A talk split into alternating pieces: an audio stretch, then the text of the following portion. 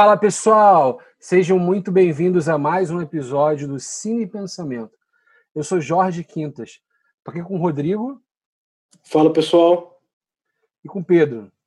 Fala aí pessoal, bem-vindo a mais um episódio. Bom, a gente vai falar hoje sobre o racismo estrutural na sociedade dos Estados Unidos. Eu vou falar rapidamente aqui um resumo do que está acontecendo. É, não sei se todo mundo está realmente atualizado sobre as notícias dos Estados Unidos, mas aconteceu a morte de um negro chamado George Floyd, num caso, em mais um caso de violência policial. Ele foi asfixiado até a morte por um policial, sendo que ele não estava reagindo àquela abordagem policial. Isso foi estopim para uma série de revoltas nos Estados Unidos, protestos realmente é, fortes que culminaram até mesmo na delegacia né, de Minneapolis pegando fogo, uh, uma série de lojas, enfim. Uh, os manifestantes chegaram até mesmo a invadir ali o início do gramado da Casa Branca. O presidente Trump se refugiou num bunker. E essa questão do racismo nos Estados Unidos é uma questão muito antiga, que o cinema tem muito a ver com isso também. Né? Tem vários filmes que trabalham essa questão. Então a gente quer, nesse episódio de hoje, fazer aqui uma espécie de uh, análise básica, né? A gente quer dar elementos, que a gente quer dar munições básicas para vocês começarem a pensar essa questão. E a gente, no futuro, quer trabalhar mais alguns filmes que abordam essa questão do racismo nos Estados Unidos como infiltrado na clã. Bom, uh, os Estados Unidos, né, assim, ele, ele foi uma colônia como o Brasil, Uh, e, e, como toda colônia, ele trouxe negros africanos para serem escravizados. Né? O comércio de negros escravos era uma coisa muito, uma atividade muito, muito importante né? da época colonial. Diferente do. Mas isso, isso é a semelhança que ele tem com a gente, né? os Estados Unidos. Mas, por outro lado, tem uma diferença muito grande que uh, essa distribuição né, não foi a mesma no território norte-americano como um todo. Porque os estados do norte dos Estados Unidos eles uh, eram colônias mais de povoamento do que de exploração, não tinham aquelas grandes latifúndios e tal. Eles tinham uma certa independência em relação à metrópole, à Inglaterra. Nos estados do sul, isso é, foi o contrário, né? Tinham chamadas plantations, que eram tinham grandes latifúndios que trabalhavam muitos escravos, a população, uh, portanto, é, negra africana escravizada era maior ali, né? Nesses estados. E eles também foram estados que, depois da abolição da escravidão nos Estados Unidos, uh, guardaram algumas leis né, uh, muito racistas, uh, existiam movimentos de brancos né, contra os negros ali, eh, que, que eram muito, coisas muito mais fortes do que uma violência verbal, psicológica. Né? Os negros eram assassinados sistematicamente, por exemplo, no delta do Mississippi, né, ali no entorno do Mississippi, nos Estados Unidos, onde surgiu o blues também, né? É, tinha muita morte de, de, pessoas negras ali, né? E na década de 60 existia um movimento dos direitos civis que buscavam esse, esse movimento buscou abolir essas leis que eram uma espécie de herança da escravidão, né, que impediam que os Estados Unidos fosse uma democracia plena. Uh, um destaque nesse movimento, nessa, na luta pelos direitos civis, é, dos negros nos Estados Unidos foi o Malcolm X e também o Martin Luther King. Né? É, outro destaque foi a própria Rosa Parks, né?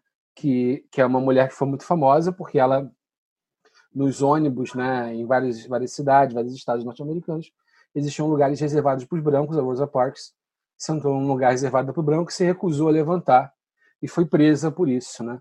Então, todo esse movimento ele vai culminar na década de 60, em 64, você tem a abolição de praticamente todas as leis é, racistas, vai combinar nesse levante, né, durante toda a década de 60, de conquista de direitos pelos negros. Mas hoje, apesar de tudo isso, os negros continuam sendo né, uma parcela da população que sofre violência sistemática, policial, né, afinal de contas, é, só para pegar um exemplo bem atual, Uh, o Covid matou muito mais negros proporcionalmente do que brancos, né? É, quer dizer, então as mazelas sociais batem muito mais forte nos negros. E esse caso, né, do George Floyd acabou explodindo um caldeirão né, racial, digamos assim, mas também econômico, né? Nos Estados Unidos, quer dizer, a questão da pobreza, o aumento do desemprego também tem muito a ver com isso. O que vocês pensam desse, dessa, desse momento atual dos Estados Unidos? E no final a gente vai também botar alguns filmes aqui de recomendações. É, Jorge, excelente reflexão aí, trouxe para a gente toda a questão histórica relacionada. Né? É, acho que o primeiro ponto que, que, que esses manifestantes estão reivindicando né, é justamente tem a ver com o tratamento é, igual aos brancos com relação à, igualdade de tratamento em relação aos brancos é, no poder judiciário. E isso envolve também a, a, as forças policiais. Né? Assim, é, o, o, que, o que eles têm reivindicado muito é essa questão é, que, não, que o tratamento dado ao negro é diferente ao tratamento dado ao branco quando é uma, numa abordagem policial e até mesmo quando o negro ele está sendo é, julgado é, no âmbito do judiciário americano. Né? É, isso é a mesma coisa que no Brasil. Né? As abordagens policiais no Brasil é, nos negros são muito diferentes das abordagens policiais com, nos brancos, quando é uma abordagem numa, num cidadão branco. É, e também é, no Brasil é, o judiciário tem, tem dá, dá, tratamentos diferentes aí aos negros e aos brancos. Eu, eu quero só trazer aqui para as pessoas uma informação que em 2015 um supremacista branco é, chamado Dylan Roof é, ele entrou numa igreja e matou nove pessoas numa comunidade negra nos Estados Unidos. Tá? O ataque ele ocorreu numa igreja em Charleston, na, Calif na, na Carolina do Sul. E, e, esse supremacista branco ele foi procurado pela polícia, é, ele foi encontrado e ele foi ele sofreu e ele foi ele demorou o processo dele demorou dois anos até que ele foi condenado à morte. Tá? É óbvio que ele foi condenado à morte né, por matar os negros é, na, na, na, igreja. A gente, é, tá, eu estou só falando, comentando esse caso, que assim, que seguiu todo o rito do processo, né? E ele matou nove pessoas numa igreja, né? É, olha a diferença de tratamento que foi dado a, a, ao Dylan Roof para o tratamento que foi dado ao George Floyd. Né? É, é, é, é essa diferença de tratamento né, que, é, que parte dos manifestantes é, tem comentado. Né?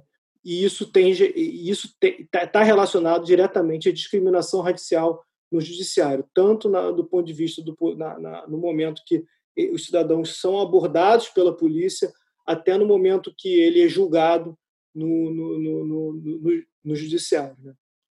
Além disso, né, como você bem comentou, né, assim, o racismo nos Estados Unidos é um racismo estrutural, né, está regado na sociedade é, americana, né, é, os, os americ o, o, o povo negro americano, né, ele ganha, ele tem menos trabalho, a renda média anual por raça nos Estados Unidos dos negros é de 43, 40 mil dólares, enquanto que dos brancos é 70 mil dólares.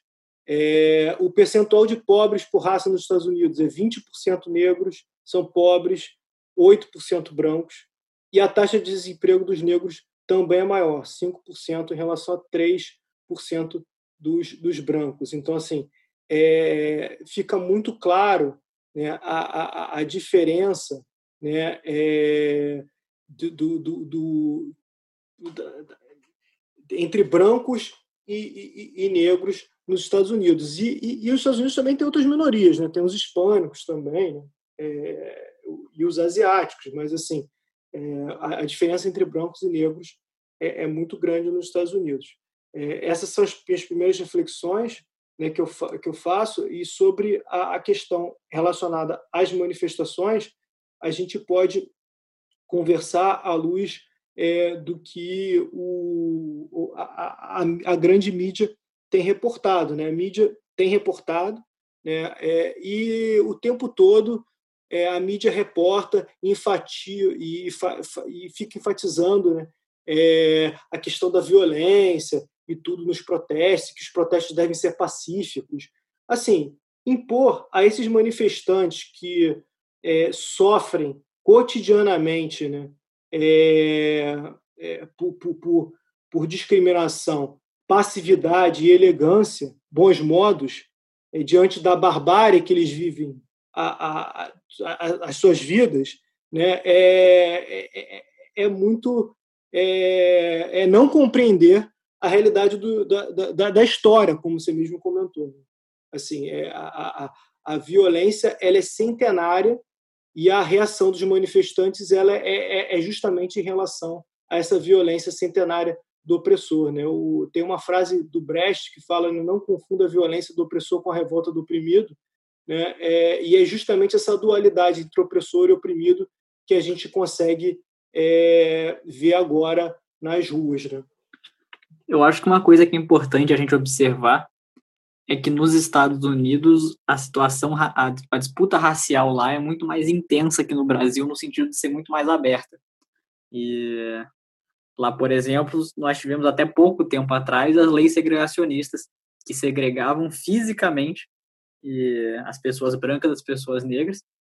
E assim como não era só existiam hotéis para uns, hotéis para outros, bares para uns bares para os outros, os empregos eram, eram separados, obviamente dos brancos eram muito melhores, as escolas, as universidades, o, ou seja, tudo era tudo era separado e sempre o melhor para os brancos. E isso foi criando uma, uma estrutura que era ela se retroalimentava. O, quanto mais a estrutura se mantinha, mais aumentava o abismo entre brancos e negros. Quanto maior esse abismo, mais os negros ficavam em posição de serem dominados. E o, então, assim, eu acho que é muito interessante de reconhecer isso, porque no Brasil o racismo ele assume uma forma muito mais sutil. Apesar de ter sido o último país da América a abolir a escravidão, o, nós tivemos aí uma, uma, equiparação legal entre brancos e negros, muito mais rápida. Nós temos o, o racismo aqui no Brasil de maneira muito menos explícita e o, a miscigenação aqui é muito mais forte. Então, assim, eu acho que isso é uma coisa interessante de notar, né? Que nos Estados Unidos é, é muito mais é muito mais esse contato é muito mais duro. E um exemplo claro disso é a Ku Klux Klan né? a, a clã é uma organização abertamente racista e que tinha métodos extremamente violentos e brutais e chegou a contar com literalmente milhões de, de filiados. E o e, e isso assim é parte da, do, do sintoma né? E outra coisa que eu acho interessante a gente falar é o que que é o racismo estrutural, né? E que não é simplesmente pessoas, pessoas negras terem menos dinheiro ou pessoas negras serem discriminadas verbalmente. É um racismo incluso na estrutura da sociedade como um todo, né? Então, quando a gente fala que os Estados Unidos e o Brasil são países estruturalmente racistas, você está falando que existe uma coisa que é histórica, ele vem de longo prazo, sem uma tendência de, de reversão, e que a sociedade está fortemente baseada nisso. Né? E, e, uma outra coisa também que eu acho que é legal pontuar para começar né? é o que chama de privilégio branco. Né? A maioria das pessoas que são brancas não reconhecem como tendo nenhum privilégio, e de fato a maioria não teve nenhum privilégio estritamente. Mas na verdade o que se chama de privilégio branco não é ter uma ação positiva a seu favor, mas o fato de você não ter uma série de ações negativas contra você. E estatisticamente as pessoas negras são muito mais expostas à miséria, à falta da presença de uma figura paterna e começam a trabalhar muito mais cedo, estudam por menos tempo e eles têm menos incentivo para poder estudar, convivem com muito mais violência policial, são discriminados tanto explicitamente quanto implicitamente, porque tem forte impacto na autoestima. Existe uma falta de exemplo, falta de modelo, dentre muitas outras coisas. Então acho que é interessante notar o notar isso também, né? Quando está falando que brancos são privilegiados, não está necessariamente dizendo que por você ser branco alguém tem uma coisa de mão beijada, mas você está correndo, você imaginar que a vida é uma corrida, você está correndo muito mais leve, muito menos coisa te atrasando. É, eu queria também colocar dois argumentos para vocês agora, que dialogam com o que vocês falaram. É, assim, relacionando o, o caso norte-americano com o nosso caso brasileiro também, né? E a gente tem aqui no podcast também o objetivo de, em breve, analisar alguns filmes brasileiros que falam sobre tráfico, favela, etc. É, uma das figuras retóricas da extrema-direita brasileira é a figura do cidadão de bem. Né? Você falou sobre a KKK, né? a Ku Klux Klan, e justamente o nome do jornal dela era Cidadão de Bem, Good Citizen. E o líder da clã, quer dizer, ex-líder, né?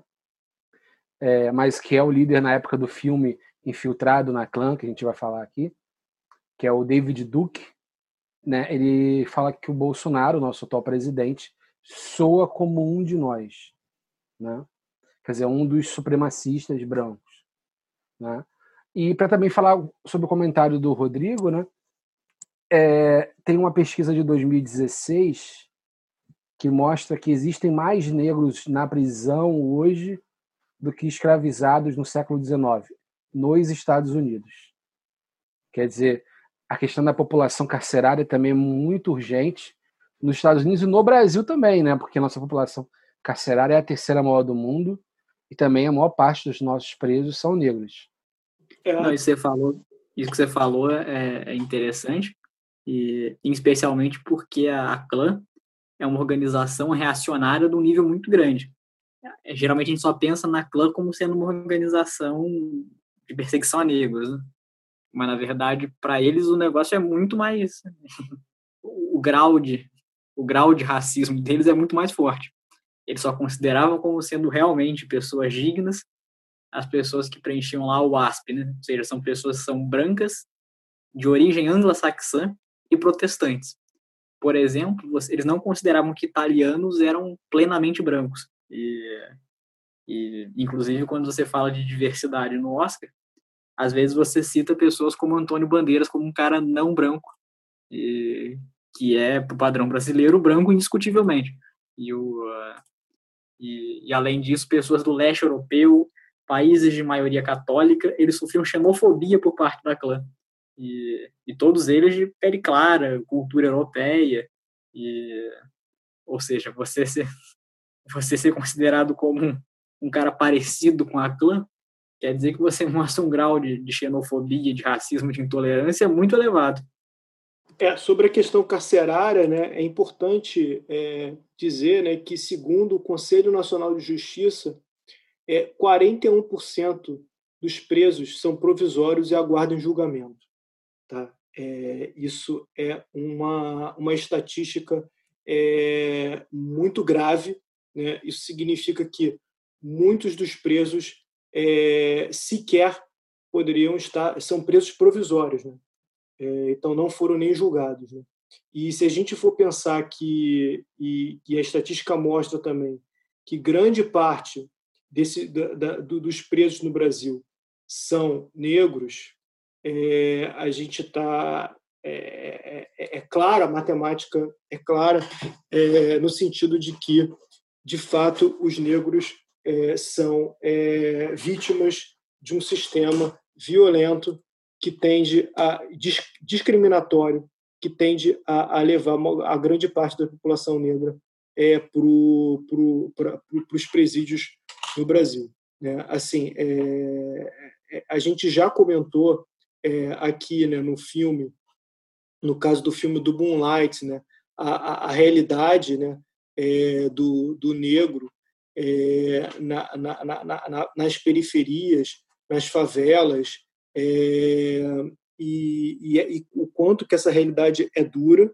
Né? A gente já comentou nesse mesmo podcast que eu recomendo, que a gente fez sobre o racismo, que o negro, ele, além de sofrer toda essa discriminação racial, é, ele não compete em igualdade de, de, de, condições com o branco, justamente porque é, por, por, conta do que o Pedro comentou, né? Assim, a realidade dele é, é muito diferente, né? E além disso, é, é tem somado a tudo isso, né? Tem essa questão de que quando a polícia ela entra na favela ela, ela, a polícia ela, é, ela, ela tem uma, um olhar discriminatório, né?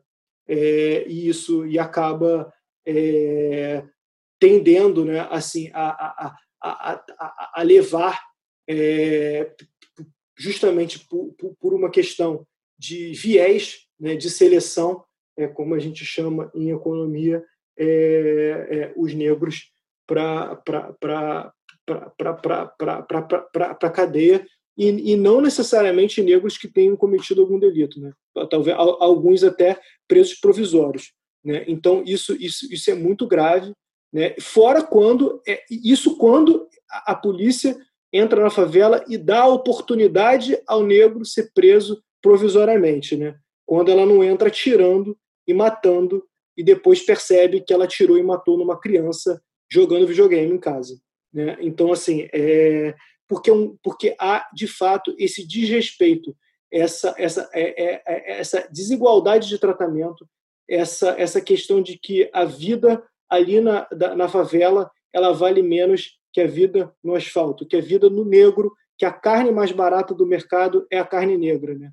É, plagiando aqui a música da Elza Soares. Mas, assim, é, é exatamente essa situação que a gente vive no Brasil e nos Estados Unidos também não é diferente. E falando sobre a situação carcerária, existem muitos presos presos provisoriamente por um período mais longo do que a pena máxima do crime que ele é acusado.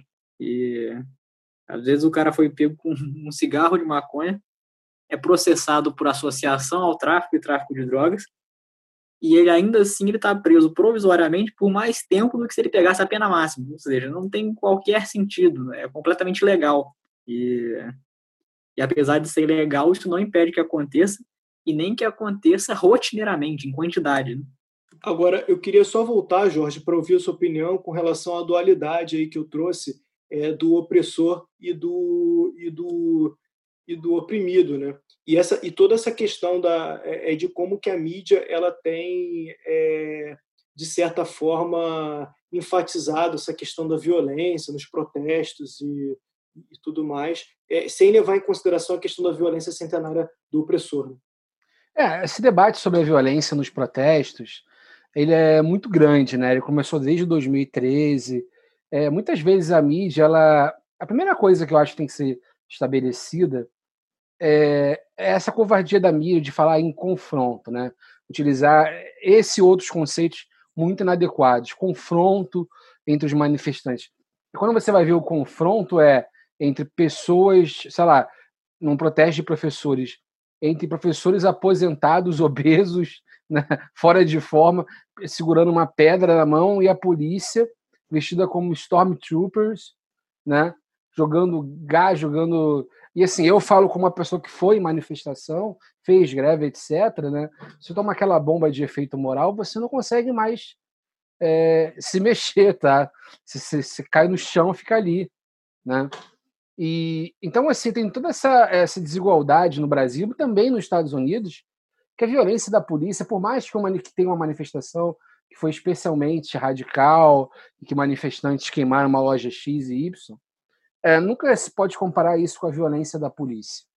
Tá? É uma, a violência da polícia, a gente viu no Chile recentemente, policiais atirando bala de borracha propositalmente para cegar manifestantes. Isso aí não tem nem como negar, porque assim, eram muitos casos. Tinha momentos que uma porcentagem considerável dos manifestantes chilenos estavam ficando. Eles estavam tomando bala de borracha no olho ali. E, e, e, por aí vai, né? Estilhaço de bom dessas bombas de efeito moral também estilhaços, essas bombas podem causar danos, inúmeros danos, né? Então, acho que a primeira coisa que a gente tem que estabelecer é um pouco isso, né? Em segundo lugar, é... pode ser que em alguns momentos, em algumas manifestações, seja um tremendo erro radicalizar. Isso pode acontecer, pode ser, né? Eu acho que hoje em dia, muitas vezes, a gente vê na internet muitas pessoas querendo que você fale, seja radical, quebre tudo todo mundo está revoltado, a galera está perdendo a esportiva, mas em alguns momentos, certas manifestações é até burrice se radicalizar, na minha opinião. E, inclusive, muitas pessoas consideram que a gente é infiltrada, né? Tudo bem, tudo isso aí existe e tal. Mas, infelizmente, a política ela também foi feita desses momentos né? É, de radicalização. É, vamos pegar alguns exemplos extremos da história. Né? É, por exemplo, na época da nossa ditadura militar, na ditadura militar, você não podia protestar, né? Teve algumas pequenas, no início, algumas passeatas, como a dos 100 mil, no final teve algumas também de estudantes, quando estavam na processa de abertura, mas no meio da coisa ali você tinha de se você tinha que entrar para luta armada, né? Aí muitas vezes, muitas pessoas, a gente vive um momento tão moralista na política, que as pessoas falam assim: a luta armada é, é, é inconcebível, é terrorismo, é a mesma coisa que terrorismo, é a mesma coisa que você botar uma bomba, entrar num prédio e explodir tudo. Tá, mas então, por exemplo, se você vive num regime que é uma ditadura, que a sua existência é ilegal, por que, que você não pode fazer luta armada? Porque pega o exemplo dos judeus, né? Vamos pegar o exemplo do nazismo, que o nazismo ele, ele é muito, muito banalizado, mas ele traz uma dimensão também para gente. A revolta do gueto de Varsóvia que os judeus fizeram. Eles não podiam, então, pegar em armas contra os nazistas? Né? Eles tinham que fazer o quê? Dialogar com os nazistas. Claro, não é a mesma coisa hoje, tá? nessas revoltas atuais. Mas existe um processo muito longo da necessidade dos oprimidos, para usar o teu, teu conceito, é, agirem com radicalismo, porque eles estão pressionados, é uma questão de vida e morte. Né? Então, eu só queria deixar essas duas reflexões. Eu não quero dar uma resposta assim, né? mas é, fechada. Eu queria deixar essas coisas para vocês pensarem um pouco. Eu acho que a questão da violência no, dos protestos e é, ela é muito pintada como sendo só branco ou preto, né? É só uma atitude terrorista ou então é só uma violência legítima, né? É assim, eu quero dar alguns exemplos. Né? Por exemplo, está circulando aí pela internet a imagem de alguns manifestantes tacando fogo no colchão que é do morador de rua. O que que aquele morador de rua contribui para o racismo estrutural? Qual que é a mega empresa que ele é dono que ele está usando do poder dele para poder reforçar a estrutura racista. Não existe, assim, é, é uma atitude completamente desumana. E, por outro lado, você ser o membro da sociedade protetora da vidraça de banco, né? E acha que a vidraça do banco, do super rico, que vai conseguir recolocar aquela vidraça sem problema nenhum, é mais valiosa do que a vida das pessoas, não faz sentido, né? Então, assim, eu acho que a, a violência no, no, nos protestos é uma questão muito mais estratégica e de necessidade do que simplesmente ser uma atitude válida ou não ser uma atitude válida. Eu concordo muito com o que o Jorge falou, que muitas vezes a radicalização é, é burrice, você não está você não tá ganhando nada, você está usando de violência desnecessária. E quando se fala, por exemplo, dos Estados Unidos, né, que é o tema do nosso podcast, você tem o Martin Luther King, né, o, ele foi um, um grande pacifista e ele conseguiu muitas mudanças. No contexto americano, a, a luta pacifista do Luther King, e lembrando que pacifismo não é a mesma coisa de estar inerte. E o, o Luther King usou de desobediência civil em larga escala. Ou seja, ele não era, ele não estava só conformado com a vida e fazendo protestinho pacífico. Ele estava realmente enfrentando as forças, as forças adversárias, porém de maneira pacífica. E o Luther King foi muito mais efetivo do que o Malcolm X e os Panteras Negras que usavam de uma luta, de uma luta mais violenta. E então assim, é uma questão muito estratégica, né?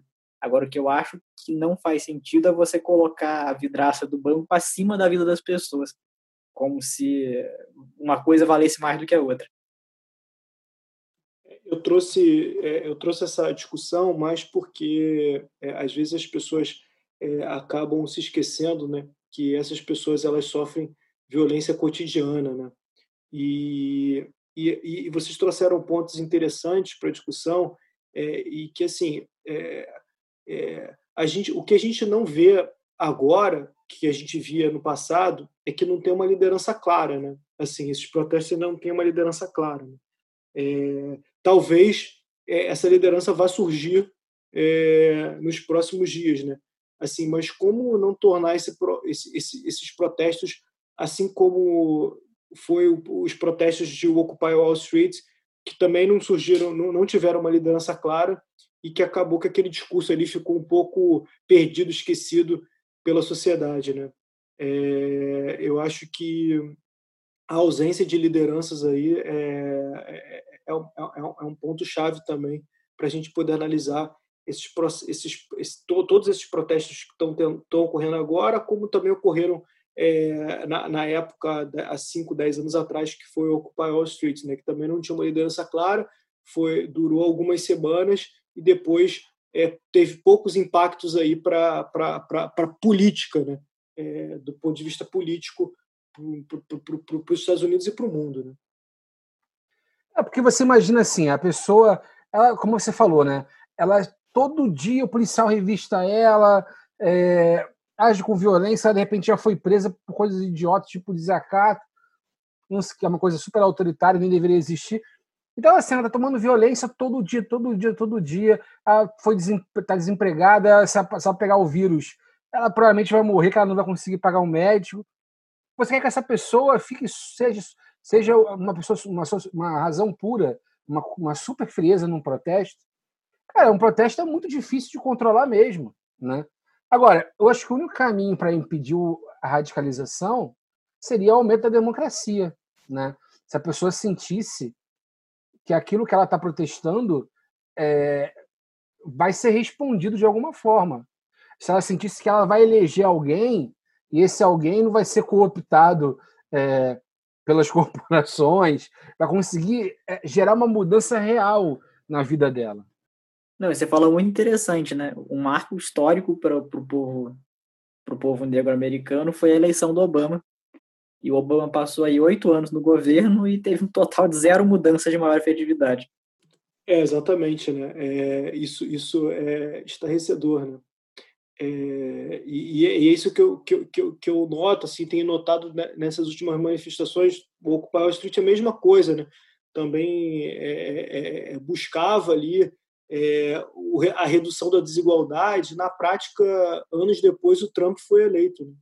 Então, assim, é, é, é, assim, essa, é, eu acho que talvez a, a, a ausência de liderança nesses, nesses, nesses, nesses, nesses, protestos, tanto do Occupy quanto nesse caso agora do, dos protestos contra o negro, contra os negros, eu acho que, que, que, que, tende a enfraquecer um pouco se isso não se tornar um movimento político. Né? Eu acho que o mundo tem se tornado cada vez mais avesso à política, mas eu acho que tem que, em algum momento, o mundo tem que despertar para a necessidade de fazer política. Né? É, e, e aí, lideranças para de fato fazer política, para poder de fato ter essa, essa mudança transformadora. Né? O Jorge comentou de democracia. Democracia é isso, né? você poder manifestar e você, de certa forma, conseguir ganhar espaço político é, através é, das ruas, né? você ganhar espaço político através de, de, de, de,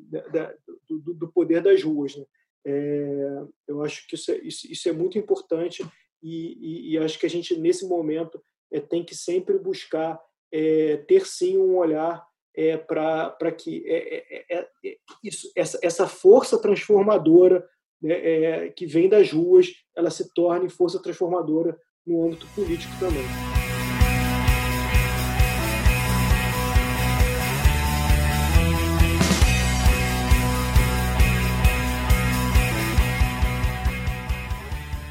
Eu quero trazer assim, mais um ponto que é muito comum quando se fala de, de racismo na polícia, o argumento de que são algumas poucas massas podres. Né? E assim, o, primeiro ponto é que assim, em algumas, em algumas posições, maçãs podres não são toleráveis. Não dá para a TAM dizer que a maioria dos pilotos dela consegue pousar um avião. Todos eles têm que conseguir. Um deles não conseguir já é desastre o suficiente. Então, quando se fala da polícia, não deveria haver tolerância na corporação com nenhum nível de racismo. Mas eu, eu vou ir um pouco mais além. O, quando você está falando aí de um policial que seria considerado um bom policial, alguém que não é corrupto, não tem relação com milícia, não tem relação com tráfico, não é racista, o que se espera dele numa, numa operação na favela? É que ele só entre na casa de alguém se tiver um mandato de busca e apreensão? Não é isso. Espera-se que dele que ele vá lá, não cometa violência contra nenhum morador, porém que se ele achar que tem algum suspeito dentro de uma casa, ele entre nessa casa sem problema nenhum. E, e se isso acontecer aí no, lá no Leblon, por exemplo, vai, vai aparecer até soldado da ONU aqui no Brasil para poder, para poder, por causa da violação de direitos humanos. Né? Ou seja, a corporação policial, do jeito que ela foi construída, ela é uma organização que tem essa função de, de, re, de repressão, e especialmente repressão contra a população pobre. Como é que vocês veem esse, essa, essa forma com que a corporação da polícia é feita? É, tem, lembrei agora daquele livro Elite da Tropa, que se baseou no filme Tropa de Elite, que descreve o BOP, né? As ações do BOP. Cara, no, no livro é muito claro, né? Chega o BOP numa comunidade, falam que na casa X tá, tem algum suspeito, a casa X é fuzilada. Mesmo com um daqueles policiais que está ali não queira fuzilar, o que ele vai fazer? Na verdade, ele não vai chegar nem, não vai chegar até esse momento se ele não tiver fuzilado lá atrás, né? Ele não vai chegar no BOP ali para uma ação dessa se ele já não tiver um histórico. Então, ou ele vai ser um policial super fracassado na corporação, né? Vai se tornar quase insustentável ele permanecer, ou ele vai chegar ali e vai fuzilar, né? Agora, agora existem caminhos também para a polícia ser reformada. É, eu acho que parte da esquerda acredita que a polícia não pode ser reformada. Talvez a polícia, como ela está estruturada hoje, né, no Brasil, estou falando do Brasil especificamente. Mas, por exemplo, uh, existem caminhos de a polícia no Brasil ela é estadual, né? Muitas pessoas falam que a polícia poderia ser municipal e ter outros tipos de base, porque também não adianta ser municipal, como a dos Estados Unidos, que a gente está vendo que dá no mesmo, né? É, eu acho que o Jorge comentou do filme, né, do, do Tropa de Elite, né? É, e de fato aquilo ali ocorre. Né? Eu já comentei aqui essa questão da, da, da, da, do, da violência do poder da polícia né? É, e da, da questão do viés de seleção né? e do tratamento diferente também que a polícia dá para o cidadão negro, para o cidadão branco, é, para o cidadão rico e para o cidadão pobre. Né? Tem, tem diferença, sim, de tratamento. Né? É, é possível dizer que um cidadão branco é, ele nunca vai ser parado por um policial, é, mesmo transitando numa via é, onde a criminalidade é alta numa, numa, durante a noite. Né? E o cidadão negro, se ele estiver mesmo, na mesma situação, ele pode ser, com muita sorte, preso provisoriamente ou então sofrer é, de algum atentado. Né? É... é o nosso caso aqui, né? Você já foi parado? Eu nunca fui parado por nenhum policial. Nunca fui revistado. Sim, sim, exatamente. Né? É, então, tem sim essa questão do, do viés de seleção é, no caso do, do, do, do, do, do, do negro, né? como eu comentei. E já entrando na questão do cinema, né? É, assim, o racismo ele só virou tema de Hollywood em 1962, né? com o filme O Sol é para Todos, é um filmaço, é, embora é, esse filme o protagonista é um branco, né? Mas, assim, 1962 a gente tem que relevar. Mas, assim, é, é, é justamente. É, esse filme trata justamente disso. É um advogado liberal que defende um lavrador negro que é acusado de estupro. Olha só. É, esse primeiro filme é, que, que, que, Hollywood abordou. É, até Entra naquele viés ainda do Branco Salvador, né? É isso, mas assim, mas esse mesmo filme que fala da temática do racismo fala justamente da acusação por estupro de um, de um lavrador negro. Né? E aí, depois, na década de 70, a gente teve um movimento chamado Black Exploitation, né, que foram diversos diretores negros e atores negros, né, e, e, e toda uma, uma, uma, uma, uma várias histórias é, é ali é, geradas pro, voltadas para o público negro. Né, o maior filme foi o Shaft, né, de 1972, e nesse mesmo período, um pouco depois, na verdade, você, a gente viu aí a, a, a, o surgimento do Spike Lee, né, que é um, que é um diretor que já fez diversos filmes é, de, sobre, sobre a temática é, afro, do, do, do, do, do afro-americano nos Estados Unidos. Né? A gente pode citar aí é, o Malcolm X, né? é A Hora do Show, e o filme que a gente é, vai poder no futuro aí é, falar que é o Infiltrado na clã. Uma outra questão que eu acho legal de comentar é sobre a diferença de organização nos Estados Unidos e no Brasil do movimento negro. E entre as causas que são mais apontadas para essa diferença e estão o fato da segregação americana ser muito mais agressiva, então isso criou, isso criou um senso de urgência maior enquanto no Brasil a coisa é muito mais muito mais implícita, é muito mais em aspectos um pouco mais secundários da vida, né? E então eles referem-se à diminuição da participação da pessoa na sociedade, mas não da exclusão completa. Então a urgência fica menor, né? E outra coisa também é que quando você tem alguma coisa para perder, é menos provável que você lute para poder conseguir chegar ao mesmo patamar dos outros. Enquanto uma pessoa que está sem nada não tem mais muito para poder perder. Né? E a outra situação é que a segregação fez os negros ficarem unidos entre si. Então você tinha universidades negras, igrejas negras, é, lideranças negras. E aqui no Brasil, por não ter uma, uma estratificação rígida, os negros mais talentosos eles eram cooptados e para poder irem para as universidades e tudo mais e entravam na classe média acabavam perdendo a, perdendo o potencial de liderar o movimento negro. E mais que outros motivos assim vocês veem que impactaram no movimento negro americano ter expoentes muito mais fortes, como Luther King, o Malcolm X, terem personalidades é, pop, né, como o Muhammad Ali, e enquanto o Brasil teve uma, quando eu falo, por exemplo, de esportistas, né? e uma, tem um gap enorme entre, o, entre os esportistas brasileiros e americanos. O que, que vocês acham que mais influenciou nessa diferença do movimento negro brasileiro e americano? Cara, eu acho. É, eu, eu, destacaria, desculpa, Rodrigo, só um minutinho, duas coisas aí que também o Rodrigo pode comentar a seguir, que é a questão do poder econômico, né? que várias coisas que você descreveu aí, por exemplo, universidades para negros, é, os negros norte-americanos, por mais que eles tenham uma posição difícil dentro daquele país, eles ainda têm um poder econômico muito maior do que os negros brasileiros, né? E outra questão que eu também destaco histórica é o processo de apagamento do, da escravidão no Brasil. Né? Uma coisa que é muito forte nos Estados Unidos é assim: Uh, muitas vezes um rico nos Estados Unidos, de tempos em tempos, isso aparece até em filme, em comédia, é, é acusado de ter feito fortuna, ter sido de, de, de, da família ser ter sido dona de escravo lá atrás, de ter feito fortuna, portanto, em cima dos escravos lá atrás, né? Isso é uma queimação de filme e tal para os ricos, né? Aqui no Brasil a gente não sabe, né? Teve esse negócio da perda dos registros dos donos de escravos, porque, eles, porque os donos de escravos queriam é, indenização do Estado, porque afinal de contas o Estado, em, na visão deles, tomou uma propriedade com a abolição, né? E ao mesmo tempo o, o, os escravos queriam indenização dos donos de escravos, né? Pelos maus tratos que eles fizeram. Então se perdeu os registros para não ter essa confusão, se perdeu os registros dos principais donos de escravos no Brasil e, e existia um processo muito grande de apagamento uh, dessa, dessa escravidão, né? E, e, e, uma invisibilidade do próprio negro na nossa sociedade, né?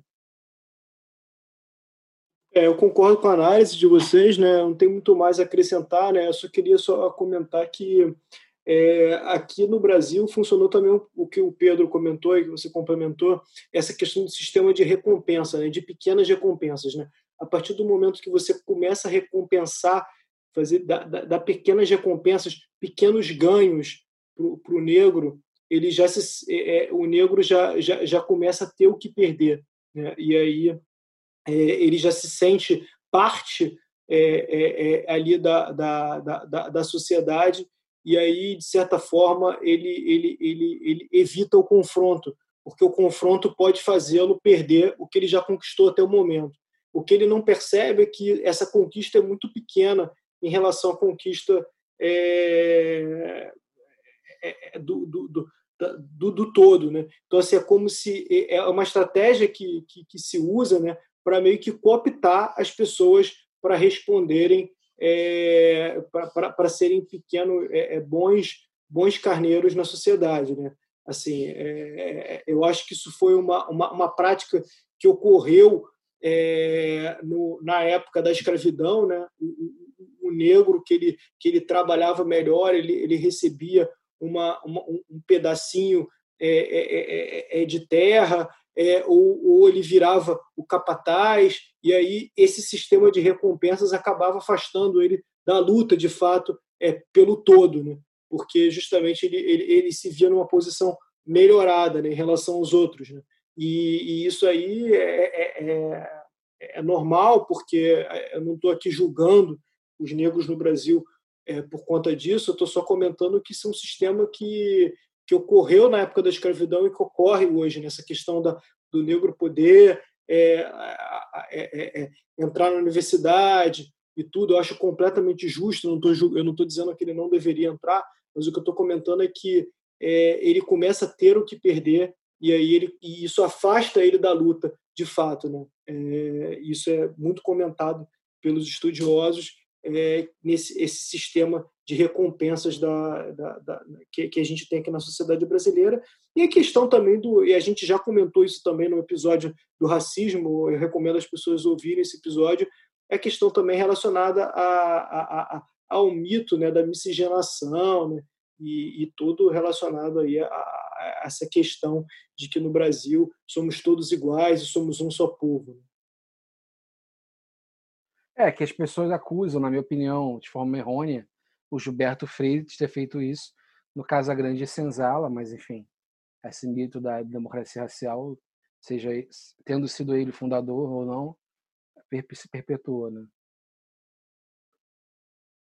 Inclusive uma crítica aos governos de esquerda da América Latina, né? que eles conseguiram produzir uma enorme ascensão social das classes mais baixas e, e, um aumento considerável da democracia racial também, da democracia de gênero, só que ele tornou os pobres em consumidores, não em cidadãos, né?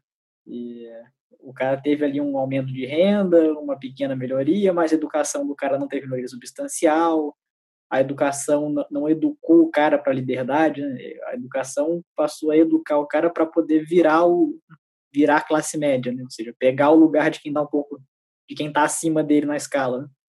E e aí, inclusive esse processo tanto não politizou as populações da América Latina como um todo, como ainda teve um efeito um efeito colateral de quando essas classes médias começaram a afundar, virou a classe média ressentida que, o, que os movimentos de extrema direita, movimentos mais fascistas, gostam de, de apelar, né? É para a classe média ressentida perdendo espaço.